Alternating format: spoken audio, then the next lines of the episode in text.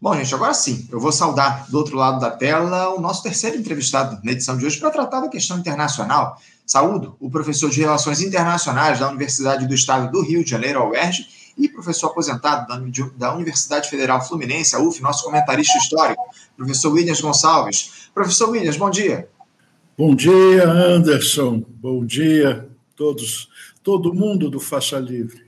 Agradeço muito, professor, sua participação com a gente aqui nessa última semana de faixa livre do ano de 2023. É sempre uma honra, uma alegria contar com seus comentários para fazer uma análise da situação internacional, enfim, muitas questões. Porque o mundo, professor Williams, por pouco não entrou em uma situação de colapso no ano de 2023.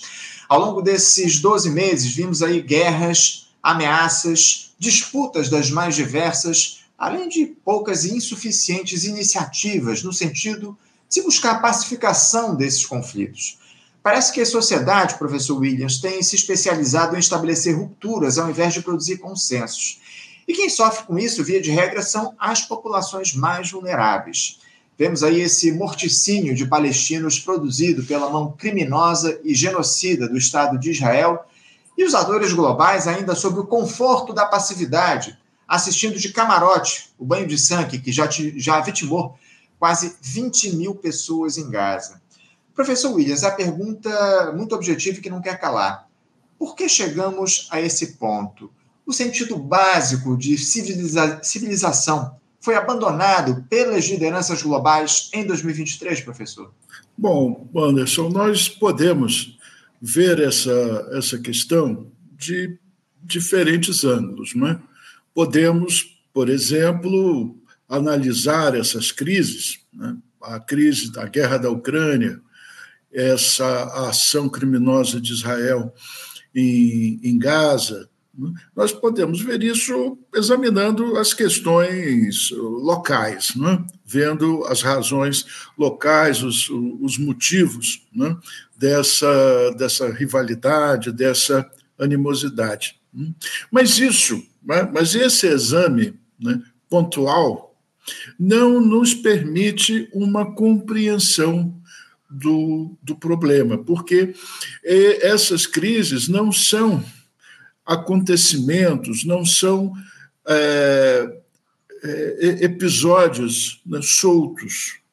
Eles têm uma, uma ligação entre eles, é? ainda que essa ligação não seja visível, não seja visível a olho nu.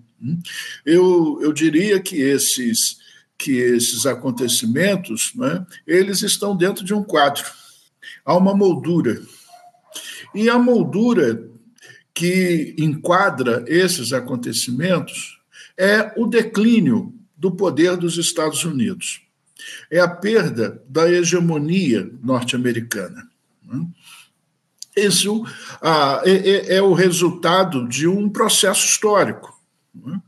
de, um, de um questionamento né, à hegemonia norte-americana que vem de longe, né? que vem, que já que se iniciou há bastante tempo, né? mas que hoje atinge um, um nível bastante elevado. Hum?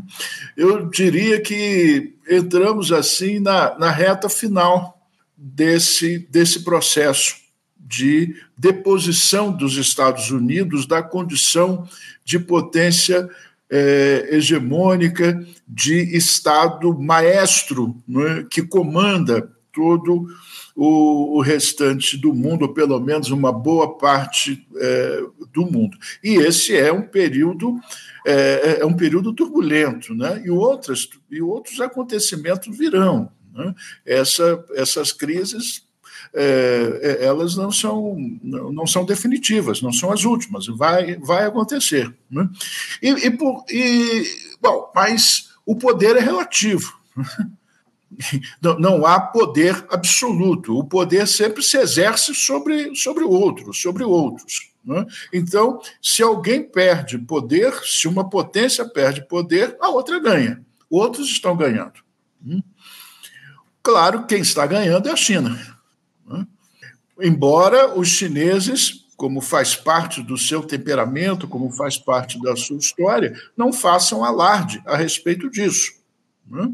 vão silenciosamente, mas movendo suas peças aqui e ali e vão é, retirando o poder dos Estados Unidos, vão cavando né, ao redor dos Estados Unidos e é, isolando os Estados Unidos. Hum?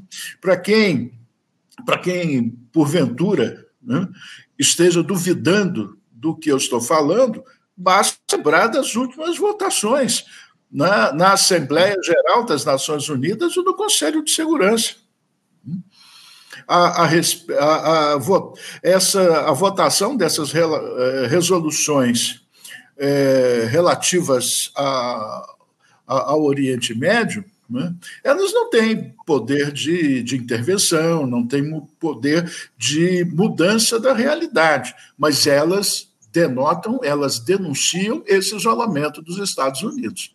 A grande maioria dos estados né, condenam essa, essa situação. Só os Estados Unidos e uns pouquíssimos aliados dele é, é, é que, é que apoiam. Né? Se compararmos esta situação atual com coisas do passado, a gente vê que é, a, a, diferença é flagrante. Né? Foi-se o tempo que os Estados Unidos é, entravam na, é, na ONU e e, assim como faziam na OEA também, gritavam lá um grito de guerra, todo mundo ip, ip, urra e embora.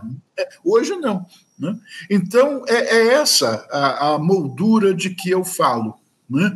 É essa a, ascensão né, da China, cada vez mais onipresente, e o encolhimento, a redução do poder dos Estados Unidos, que continuará sendo uma grande potência, que continuará influenciando as decisões internacionais. Eu não estou dizendo que os Estados Unidos vá se apequenar né, e vá desaparecer do, do, do cenário como potência política. Absolutamente não.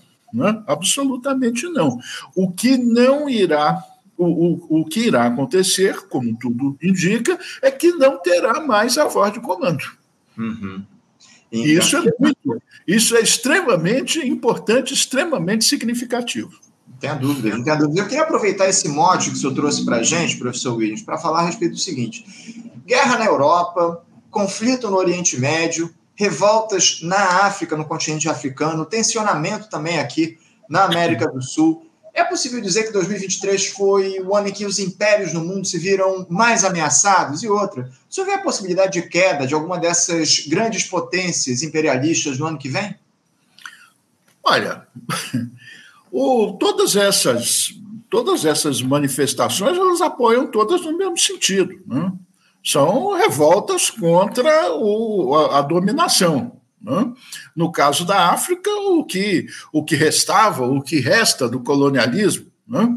não mais não mais na forma da dominação política direta, né? mas por, por meio da, da influência, da pesada influência sobre certas elites desse, é, desses países. O mesmo acontece na, na, América, do, na América do Sul, na, na América Latina. Nós temos fenômenos é, temos fenômenos aí de, de, extrema, de extrema direita e tal, mas, mas vejam que isso se dá, de certa forma, a, a revelia dos Estados Unidos. Né? Os Estados Unidos apoiam, mas não, não seria, vamos dizer assim, a, a solução é, ideal que os americanos é, davam. Né? Então, o, esse, todos esses transtornos, eles remetem a, sem dúvida alguma, a essa situação. Agora, quanto à possibilidade de guerra, né, é, a questão é a seguinte: sempre, historicamente, sempre que se configurou uma situação como essa, o resultado foi guerra. Agora, o que nós temos. Agora, se revisitarmos, né, vamos lá olhar a história, né, nós vamos ver que a partir da revolução científica do final do século XIX, as guerras. Desculpe-me, foi iluminar melhor o ambiente. Né? Então, se nós formos examinar a, a, a história é, a partir da Revolução Científica do final do século XIX, nós vamos ver que as guerras ficaram muito mais perigosas. Não é? Muito o, o prejuízo material e o prejuízo humano cada vez cada vez maior. A Primeira Guerra Mundial matou mais gente do que todas as guerras somadas da, da Europa. E a Segunda Guerra Mundial, ela se encerrou com a bomba atômica. Hoje, não é. Os, não, não, quando os Estados Unidos lançaram as duas bombas sobre o, o, Japão, apenas os Estados Unidos dispunham é, dessa, dessa bomba. Hoje não. Até Israel tem bomba atômica. Né? Índia, Paquistão, Rússia, né? todos têm bomba atômica. A China. Né? Então, quer dizer, o, a, a a, a, a, solução, vamos dizer, política habitual, historicamente falando, é a guerra. Mas a guerra hoje, né, entre é, superpotências, é uma guerra extremamente perigosa. É? Veja que em 1956, quando ocorreu o 20 Congresso do Partido Comunista da União Soviética, que consagrou a liderança do Nikita Khrushchev, né, ele renunciou ao, ao uso da, da, da guerra. Né? Ele proclamou a política da coexistência pacífica com os Estados Unidos. E o argumento dele era: a, a bomba atômica não tem classe social. Ela mata indistintamente. Né? Isso em 1956, lá dizia o, o Khrushchev. Portanto, é, é difícil né? É, pensar. Né? São, não, não, há, não há como fazer é, diagnóstico a, a, a, respeito disso. Né? Se nós pensarmos, repito, se nós pensarmos em termos de conhecimento histórico político, o desfecho para essa situação que nós encontramos é a guerra. Mas aí alguém pode dizer, sim, mas as guerras no tempo de hoje, como eu acabei de argumentar, né, seria um ato de extrema é, irracionalidade. É? A razão não permite. Não é? Mas aí um, podia surgir aqui um, um filósofo para dizer: mas quem disse que o homem age sempre de acordo com a razão? Então, não, não, não, não, não sabemos. Né? É não sabemos se vai terminar em guerra. Vai depender muito da razão. Muito bem colocado, muito bem colocado. Professor, eu queria tratar agora de algumas questões mais pontuais a respeito do mundo. Porque nesse horror que a gente tem visto lá em Gaza, Williams, nesses últimos tempos, a resistência do Hamas tem produzido desgaste de Israel perante o mundo. Algumas empresas, inclusive, já começam a se movimentar em boicote a esse morticínio levado a cabo pelo Benjamin Netanyahu. Parece que a empresa Puma, uma empresa de material esportivo, já cancelou o contrato que ele tinha com a Federação de Futebol lá de Israel. Enfim. Uh, agora, por que, que as grandes potências que, se, que dizem se opor, professor, a esse horror não tomam atitudes mais drásticas no sentido de tentar isolar Israel? Porque por mais que a ONU tenha aprovado aí em sua Assembleia Geral ontem essa resolução que pede o cessar-fogo imediato nesse conflito, essa não é uma decisão vinculante, evidentemente, ou seja, Israel não precisará cumpri-la. O isolamento de Israel não seria a melhor alternativa para que a gente pudesse cessar com os bombardeios lá na região de Gaza? Olha, de entrada, eu, eu diria a você que essa será uma tendência daqui para frente. Agora, o que, o que aconteceu ali? O Israel organizou um governo reunindo todos os segmentos da, da direita, né? desde a direita mais civilizada, vamos dizer assim, até a, a extrema-direita. E, ao formar um governo como esse, decidiu levar levar avante o grande projeto dessa extrema direita que é erradicar a região de palestinos e formar a, a grande Israel. Essa é o, o episódio do, do Hamas é circunstancial. Circunstancial, porque é, Israel poderia ter lidado com aquele episódio né, de maneira muito, muito diferente. Né? Então a gente não pode fazer essa relação de causa e consequência. Tudo está acontecendo por causa do Hamas. Não, né? porque havia escolha. Né? Havia maneira de lidar com a questão de uma maneira, de uma maneira diferente. O que o Hamas fez foi dar oportunidade né, para que esse governo de extrema direita fizesse aquilo que ele sonhava há muito tempo fazer. E os Estados Unidos deram o seu, o seu apoio, apoio imediato e irrestrito. O, quer dizer, e o que é os Estados Unidos? O que governa os Estados Unidos? É o complexo industrial militar o complexo industrial militar que havia ficado congelado no período do Donald Trump e que o senhor Joe Biden pôs em movimento. Hum? Pôs em movimento na Ucrânia né? e pôs em movimento na, eh, em Israel. Vejam que agora, dentro dos Estados Unidos, os republicanos, obedecendo ao comando do Trump, resolveram, resolveram é, trancar lá os fornecimentos para a Ucrânia. Né? E o senhor Zelensky agora fica aí como uma alma penada né? atrás, é, atrás de, é, de ajuda, porque aquilo era uma guerra dos Estados Unidos, né? como eles próprios assumiram. Né? Era uma guerra deles, não dos Zelensky. Zelensky era um mero, um mero instrumento. Hoje ele está, ele está se dando, dando conta disso e ele vai prestar conta disso lá, junto com os ucranianos e com os russos. Né? Então, foi é, é, o complexo industrial militar, o mesmo que está jogando todo o seu peso em, Israel. E ali, no caso, que, no, no, no caso lá da Eurásia, né, o, o pivô né, da, da situação, a razão da ajuda à Ucrânia é a, a Rússia. Né? E no Oriente Médio é o Irã. O, o, o, grande, o grande temor de Israel e de e, e dos Estados Unidos é o, o, o, o, Irã alcançar a autonomia nuclear. Uhum. Essa é. Então, é, é, é, eles estão fazendo tudo, né? estão fazendo tudo para provocar o, o, o Irã. Né? O ideal deles seria o, o Irã intervir de alguma maneira, seja em ações, seja em discurso, né? para uma, uma ação militar contra o Irã. Esse é o ideal, isso é que a torcida lá dos Estados Unidos é, queria. Né? Mas aí entra a, a sabedoria dos chineses que disseram para o Irã: não, não, não se metam nisso. Né? Não se metam nisso, deixa.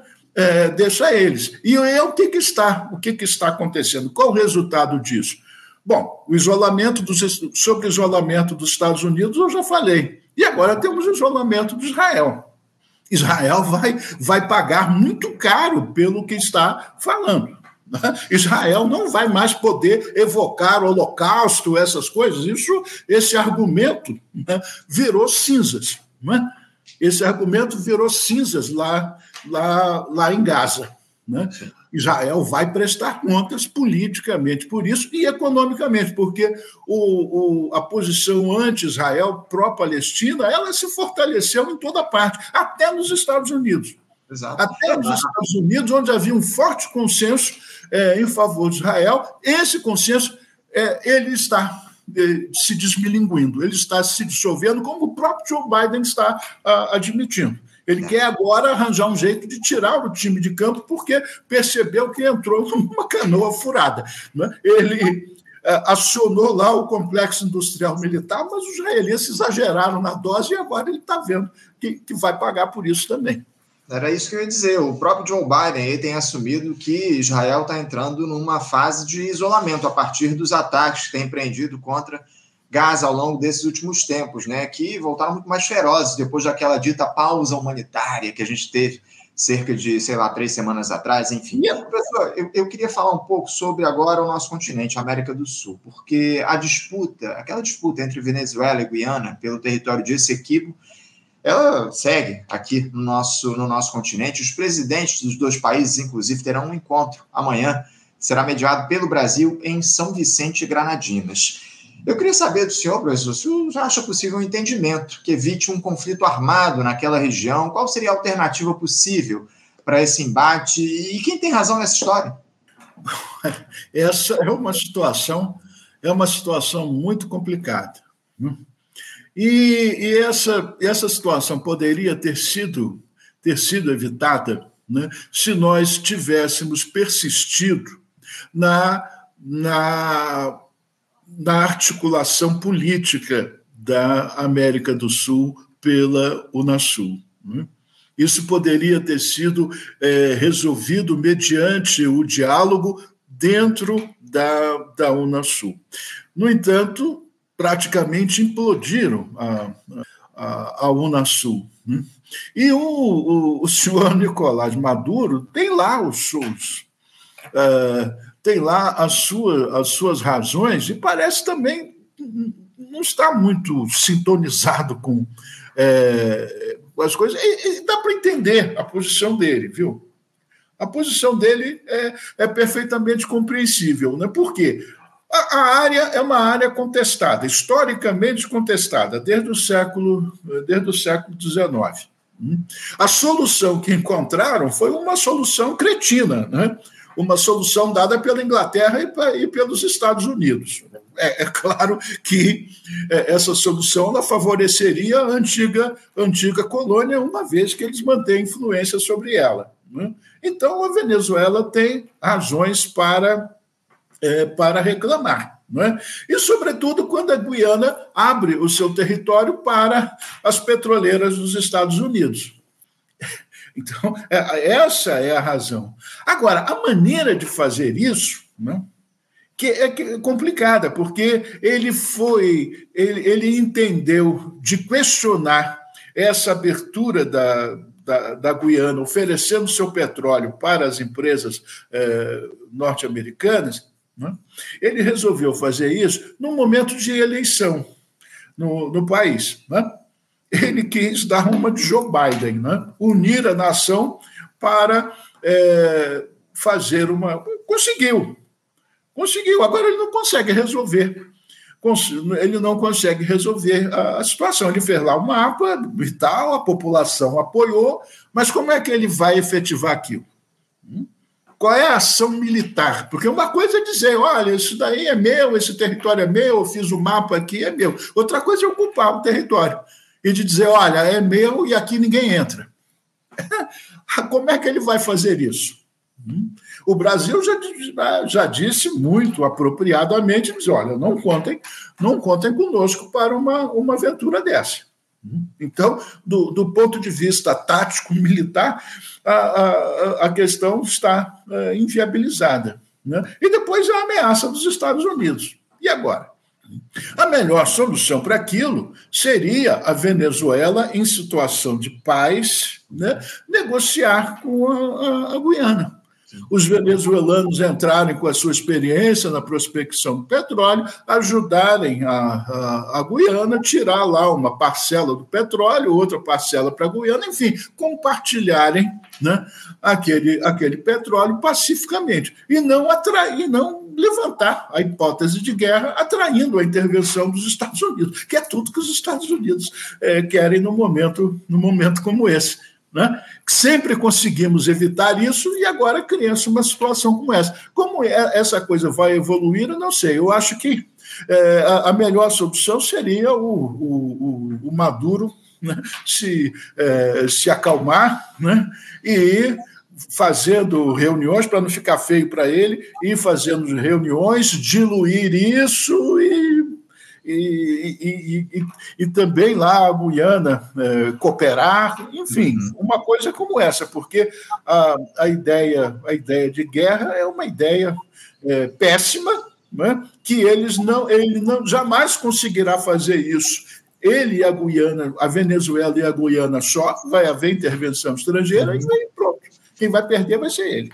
É isso, é isso. Não, interesse total dos Estados Unidos, como o senhor muito bem coloca. Essa é a grande questão. Os Estados Unidos que sempre considerou o nosso continente como seu quintal de casa. Professor, eu vou ainda continuar na América do Sul para a gente fechar o nosso papo, mas mudando de país.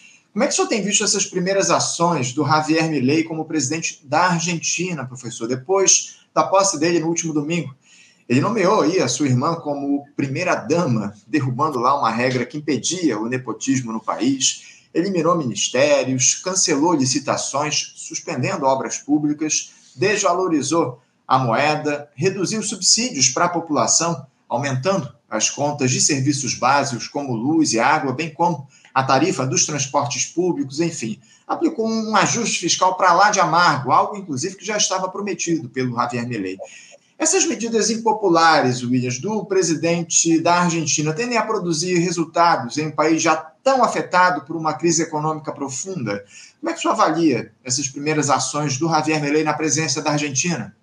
Olha, eu acho que se ele consultasse a pitonisa e dissesse qual era a intenção dele, a pitonisa diria: olha, não faz, isso não vai dar certo.